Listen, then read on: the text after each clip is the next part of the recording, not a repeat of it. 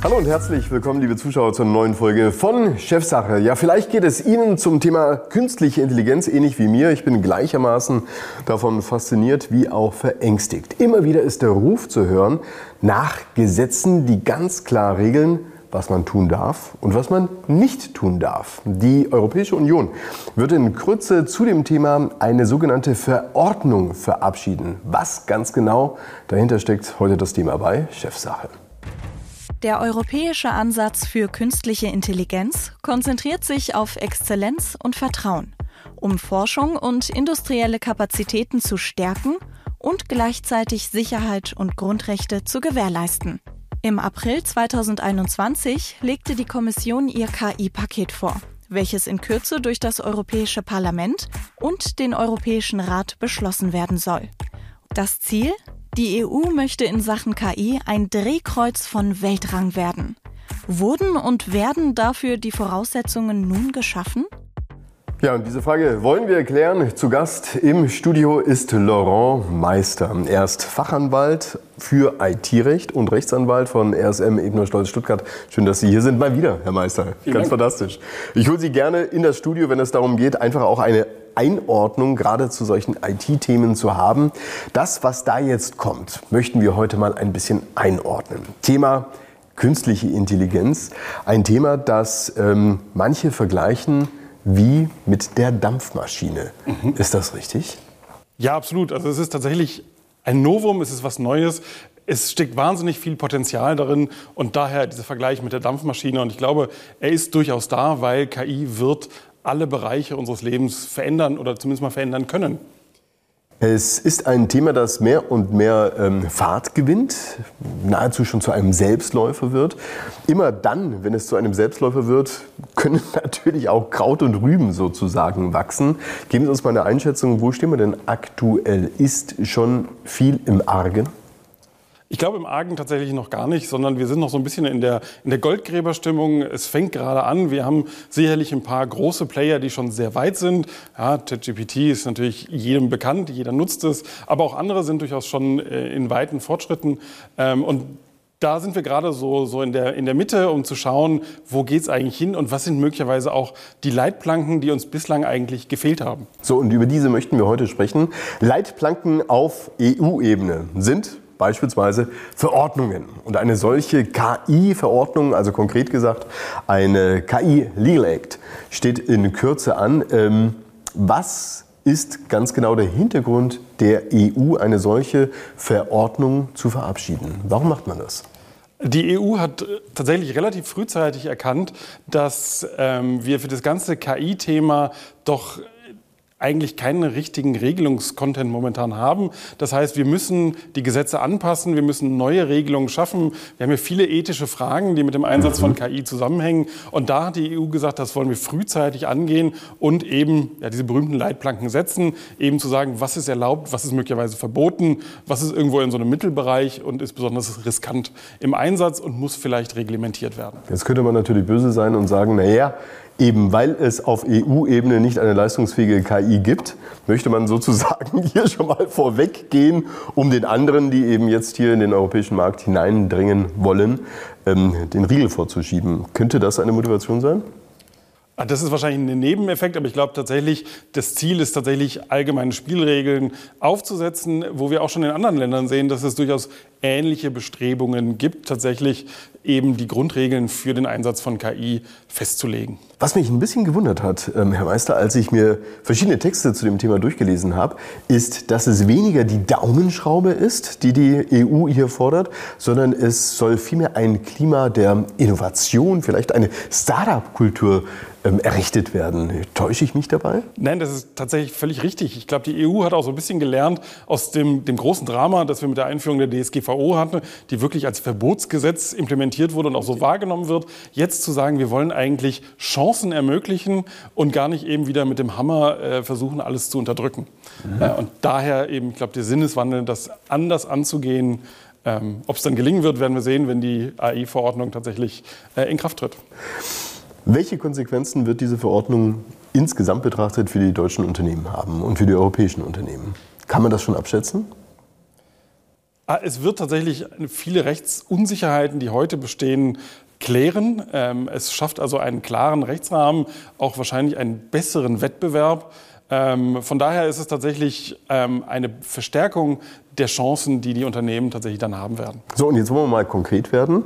Also was darf man, was darf man nicht? Nicht alles, was man kann, darf man auch. Und hier gibt es jetzt sehr, sehr, sehr klare Einschränkungen.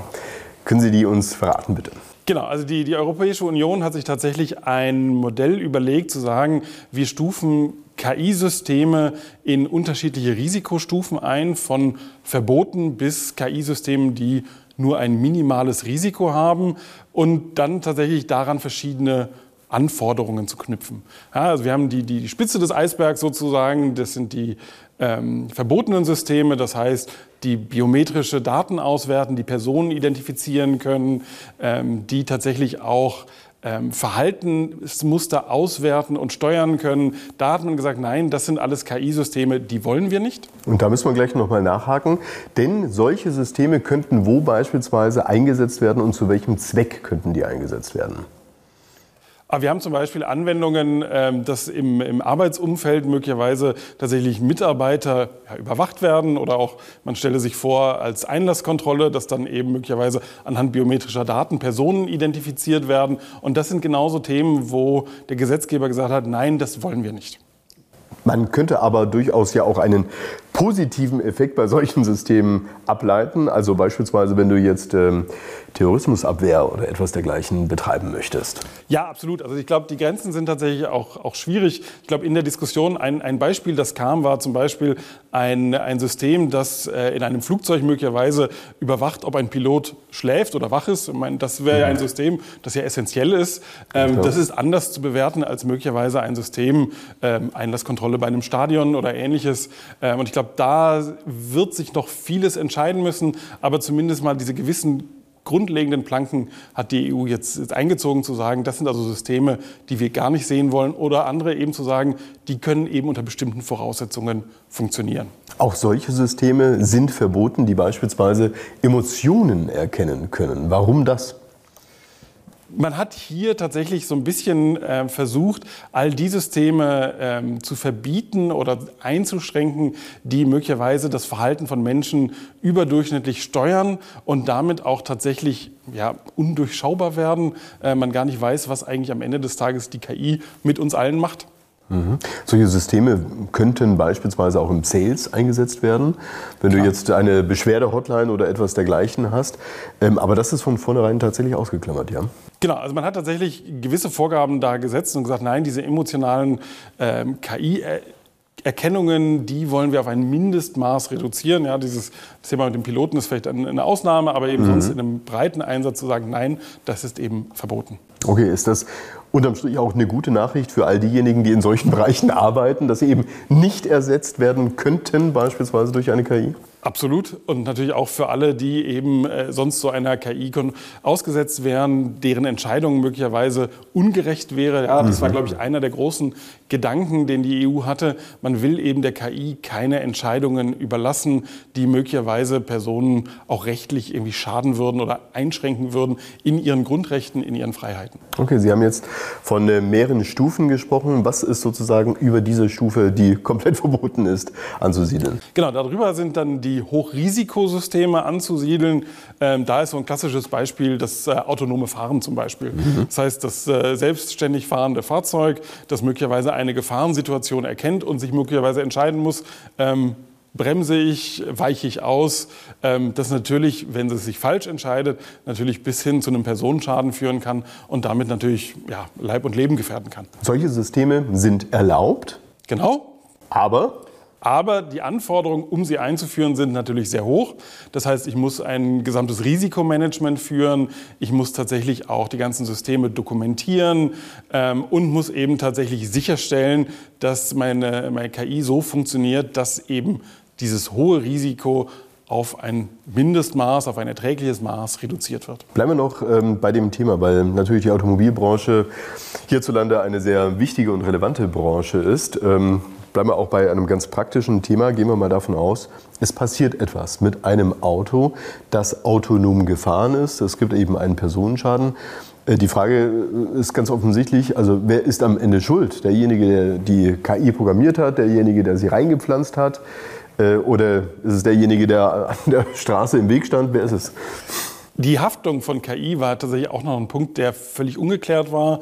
Ähm, und das ist tatsächlich ein Thema, das man im Rahmen dieser ganzen KI Regelungen jetzt neu regeln wird, um eben tatsächlich zu sagen, ich schaffe für den Betroffenen, also das, den das potenzielle Opfer, ja, derjenige, der angefahren worden ist oder der, der den Unfall dann äh, hatte, tatsächlich Beweiserleichterungen ähm, zu geben. Das heißt, dass er dann eben leichter vor Gericht auch nachweisen kann, ja, in dem Fall war es ein Fehler der KI. Das heißt, ähm, vor Gericht müssen dann die Entwickler äh, gewisse Themen offenlegen, Protokolle offenlegen, um eben möglicherweise einen Entlastungsbeweis zu führen, dass hier eben die Vermutung, dass die KI einen Fehler begangen hat, eben falsch ist. Also konkret könnte ich sagen, als Geschädigter, ich glaube, dass es die KI war von dem Auto und die Gegenseite muss dann erstmal beweisen, dass es nicht so war. Ja. Genau, also das ist tatsächlich das Prinzip, das man jetzt hier einführen wird im Rahmen der KI-Haftung, dass eben, ja, es muss natürlich auch wahrscheinlich sein, das heißt, wenn es nicht klar von der Hand zu weisen ist, dass es eben die KI nicht war, dann gibt es eben tatsächlich genau diese Beweislastumkehr,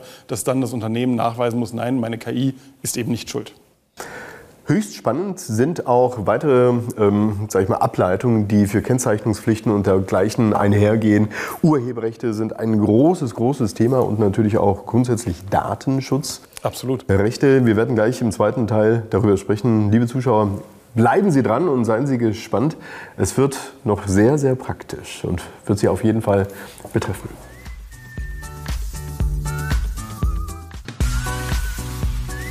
Und damit herzlich willkommen zurück, liebe Zuschauer, bei Chefsache. Wir sprechen heute über die Europäische Union und die sogenannte KI-Verordnung, die Klarheit bringen soll, was man nun darf mit künstlicher Intelligenz und was man eben nicht darf. Bei mir im Studio ist ähm, Laurent Meister, er ist äh, IT-Spezialist und ähm, hat sich genau diese Verordnung angeschaut. Wir haben jetzt ähm, verschiedene Klassifizierungsstufen, mhm. gerade im ersten Teil, äh, durchdekliniert. Jetzt kommen wir sozusagen in die leichteren Stufen, also sprich ähm, vor allen Dingen in die Bereiche, was man darf. Genau. Welche sind das ganz genau? Also tatsächlich ähm, all die Bereiche, wo wir sehen, dass die, ähm, die Auswirkungen der KI eher gering sind. Ja, auch diese, diese allgemein nutzbare KI, ich sag mal der klassische Chatbot, ähm, ja, der auf einer Webseite integriert ist, äh, den man als ersten Ansprechpartner hat, wo dann tatsächlich eine KI im Hintergrund dann die Fragen beantwortet und möglicherweise schon mal vorsortiert. Da mhm. sagt man, das ist ein minimales Risiko, das ist unkritisch, das kann man durchaus verwenden. Mhm. Man könnte aber natürlich sagen, naja, kommt darauf an, zu welchem Thema ich einen Chatbot implementiert habe, nicht wahr? Da kommt oder eben je nachdem, was für Antworten dann äh, zurückgespielt Ganz werden. Klar. Ähm, genau, aber da ist tatsächlich, ich sag mal, wenn wir in dem reinen Frage-Antwort Bereich sind, ähm, dann ist das Risiko trotzdem minimal. Am Ende des Tages äh, bin ich ja noch als Person derjenige, der dann entscheidet, was mache ich mit der Antwort, die ich bekommen habe. Und es ist eben kein automatisierter Prozess, der dann durch die KI angestoßen wird. Und deshalb aus Sinne äh, der KI-Verordnung ist damit das Risiko minimal. Mhm. Das heißt auch solche Anwendungen wie ChatGTP beispielsweise, die bleiben bestehen. Selbstverständlich bleiben sie bestehen. Äh, ChatGPT ist vielleicht auch ein gutes Beispiel, weil auch das ist natürlich noch, äh, da hat man noch eine Nebenkategorie neben dieser mhm. Risikoklassifizierung getroffen, zu sagen, es gibt mittlerweile KI-Modelle, wie eben das Sprachmodell, das ChatGPT ähm, hinterlegt ist, ähm, die so allgemein wichtig sind, dass man von einem ja, General Purpose KI spricht, also allgemeine Anwendungen und die dann eben nochmal zusätzlichen ja, Transparenzpflichten äh, bekommen. Das heißt, sie sind einsetzbar, aber eben man muss eben genau nachweisen, was tut sie, was kann sie, wie ist sie entwickelt worden und ähnliches. Das heißt, um auch da das Vertrauen der Nutzer in diese KI-Modelle dann auch zu stärken. Das heißt, eine solche Transparenzpflicht ist verortet dann beispielsweise bei OpenAI oder, oder bei Microsoft. Die müssen dann was ganz genau darstellen. Also all das Zeug, was ich jetzt beispielsweise hochlade und viele Millionen andere Menschen, dass das ähm, sicher irgendwo gelagert wird, dass es nicht äh, dem Kontext widerspricht, den es ursprünglich hatte? Oder was ganz genau heißt eigentlich Transparenz? Also die Transparenz in dem Fall bedeutet zunächst einmal, dass Sie offenlegen müssen oder dokumentieren müssen, ähm, wie auch diese KI trainiert wurde, womit, mhm.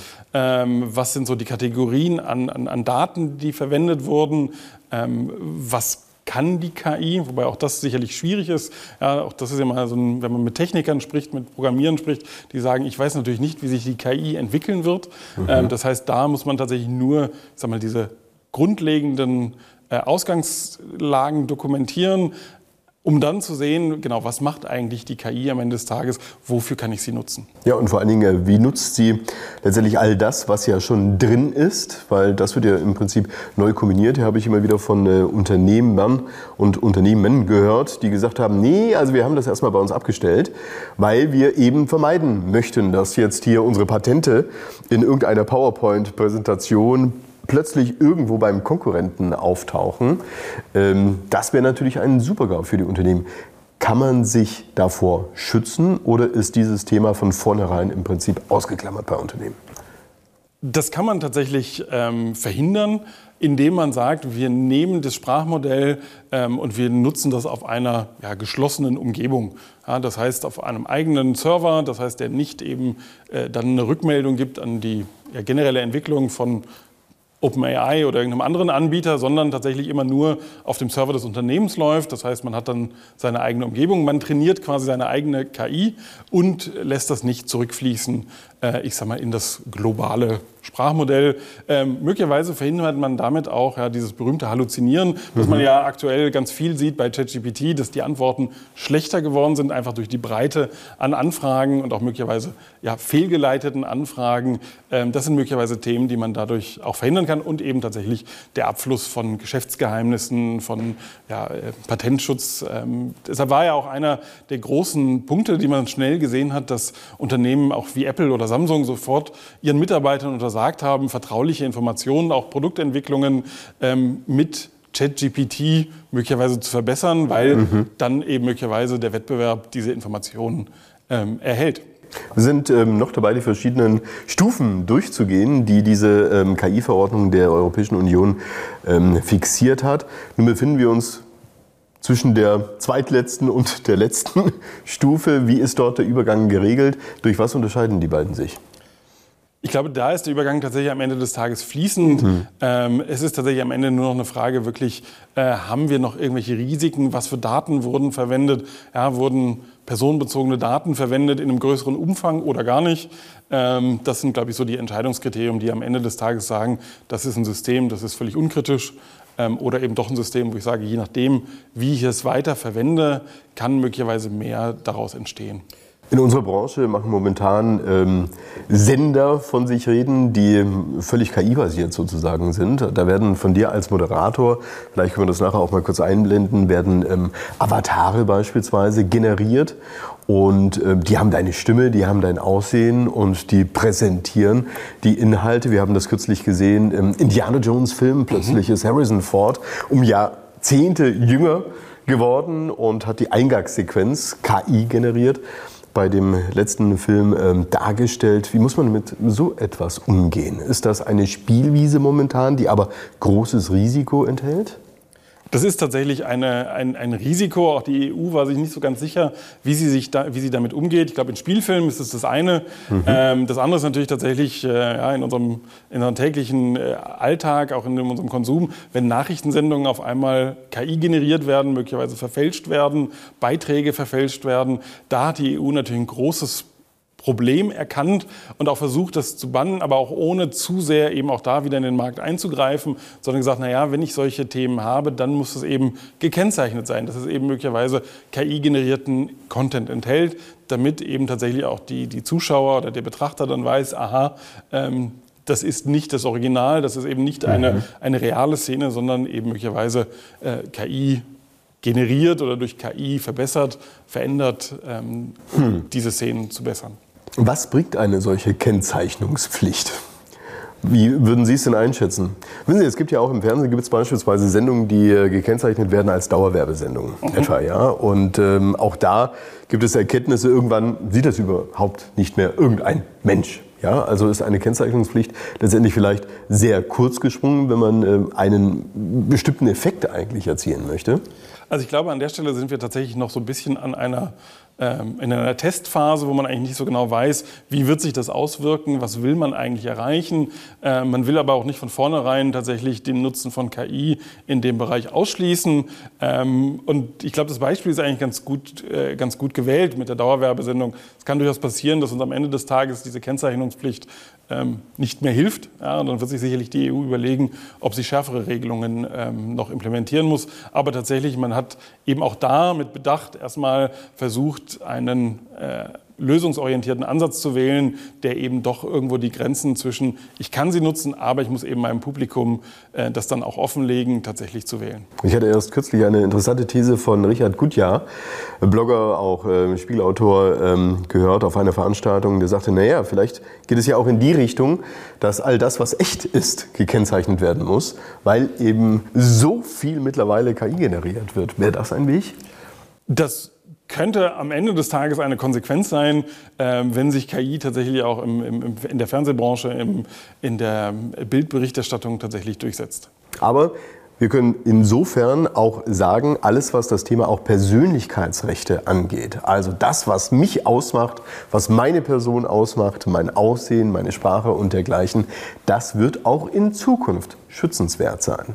Absolut. Das war tatsächlich einer der Kernpunkte, den auch die EU gesehen hat, zu sagen, wir müssen tatsächlich eben genau da einen Ausgleich finden, auch die betroffenen Personen eben möglicherweise Handhabung geben, dass sie eben ihre Rechte durchsetzen können, ähm, nicht nur über das Datenschutzrecht, sondern auch tatsächlich über die KI-Verordnung. Lassen Sie uns zum Ende der Sendung eine Art Fazit ziehen hier. Also, was konkret können nun Unternehmen mitnehmen aus dieser neuen Verordnung und welche Handlungsempfehlungen können Sie ableiten für die tägliche Arbeit der Zukunft? Die KI-Verordnung wird voraussichtlich im, im, Mai in Kraft treten, wenn alles so läuft, wie die EU sich äh, vorsieht, und ähm, hat dann eine Übergangsfrist von zwei Jahren, bevor sie vollständig wirklich Anwendung findet. Und ich glaube, das ist ein Zeitraum, den Unternehmen dann nutzen müssen, um ihre KI-Implementierungen, ihre KI-Systeme entsprechend vorzubereiten, diese Risikoanalyse zu treffen, ähm, sich möglicherweise zu überlegen, welche Vorgaben muss ich dann noch erfüllen, muss ich Dokumentationen machen, eben das Thema Kennzeichnungspflicht, Transparenzpflichten zu erfüllen. Ähm, und ich glaube tatsächlich, da haben Unternehmen eine große Chance. Ähm, das rechtzeitig anzugehen, um dann tatsächlich auch ähm, mit dem Inkrafttreten der KI-Verordnung dann genau diese Themen richtig umgesetzt zu haben. Und all diejenigen, die sich jetzt fragen, oh, jetzt noch eine Verordnung und nochmal etwas, was ich organisieren muss, ähm, können Sie den ähm, Bedenken nehmen? Ja, ich glaube tatsächlich, am Ende des Tages führt die KI-Verordnung zu einem großen Vorteil dadurch, dass sie endlich Rechtsfragen klärt und damit auch Sicherheit für die Unternehmen schafft. Herzlichen Dank für das Gespräch. Laurent Meister von RSM Ebner Stolz. Schön, dass Sie hier waren. Gerne, hat mich sehr gefreut. Liebe Zuschauer, das war's wieder soweit hier bei Chefsache. Sie können diese Sendung natürlich auch in unserer Mediathek gerne nochmals schauen. Ich freue mich, wenn Sie in zwei Wochen wieder mit dabei sind mit einem neuen Gast. Bis dahin alles Gute. Tschüss.